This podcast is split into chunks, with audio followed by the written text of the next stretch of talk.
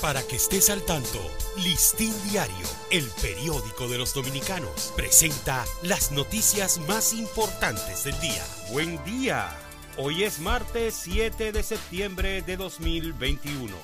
La agenda de Abinader tiene tintes de presidentes que optaron por reelección. El presidente Luis Abinader desarrolla un modelo de agenda en su gobierno de casi 13 meses con tintes similares a los que implantaron mandatarios dominicanos que desafiaron la reelección presidencial en más de medio siglo de democracia. Corrió la sangre en la Cruz Roja Dominicana a tempranas horas de la mañana de ayer, varias personas irrumpieron de forma violenta y sorpresiva en las instalaciones de la Cruz Roja Dominicana, reclamando la presidencia de esa organización. Empleados y voluntarios se enfrentaron con piedras y bates, disputándose el control de la entidad. La capital ha dejado de tener la mayor demanda de riesgos por COVID en los hospitales.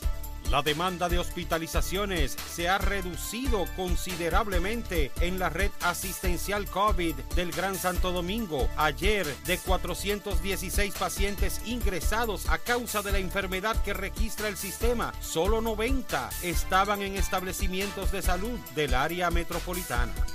Sedimat dispone de un nuevo servicio de monitoreo remoto de marcapasos.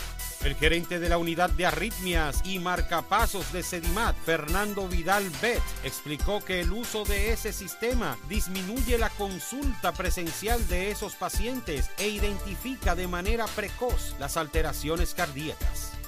El gobierno envía donativo de vacunas a Guatemala y Honduras. La entrega del donativo de 300.000 unidades a Guatemala y 101.000 a Honduras se produjo durante un acto en la rampa norte del Aeropuerto de las Américas, encabezado por el canciller dominicano Dr. Roberto Álvarez. Migración detuvo indocumentados haitianos en operativos del fin de semana. Inspectores de la Dirección de Migración detuvieron a 661 indocumentados haitianos que habían ingresado al país de manera irregular. Los haitianos sin papeles fueron apresados en Santo Domingo, Dajabón, Montecristi, Valverde, Santiago Rodríguez, San Pedro de Macorís y La Romana. En cajas plásticas se custodia la identidad de los dominicanos. El archivo donde se conservan los segundos libros originales del registro civil dominicano está a punto de llenarse y de explotar en la oficina de servicio de la Junta Central Electoral, ubicada en el centro de los héroes.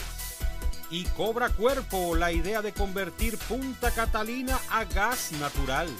Un informe del Instituto de Energía de la Universidad Autónoma de Santo Domingo, UAS, arroja que la conversión de la planta a carbón Punta Catalina a gas natural conllevaría un costo inicial de 395.20 millones de dólares.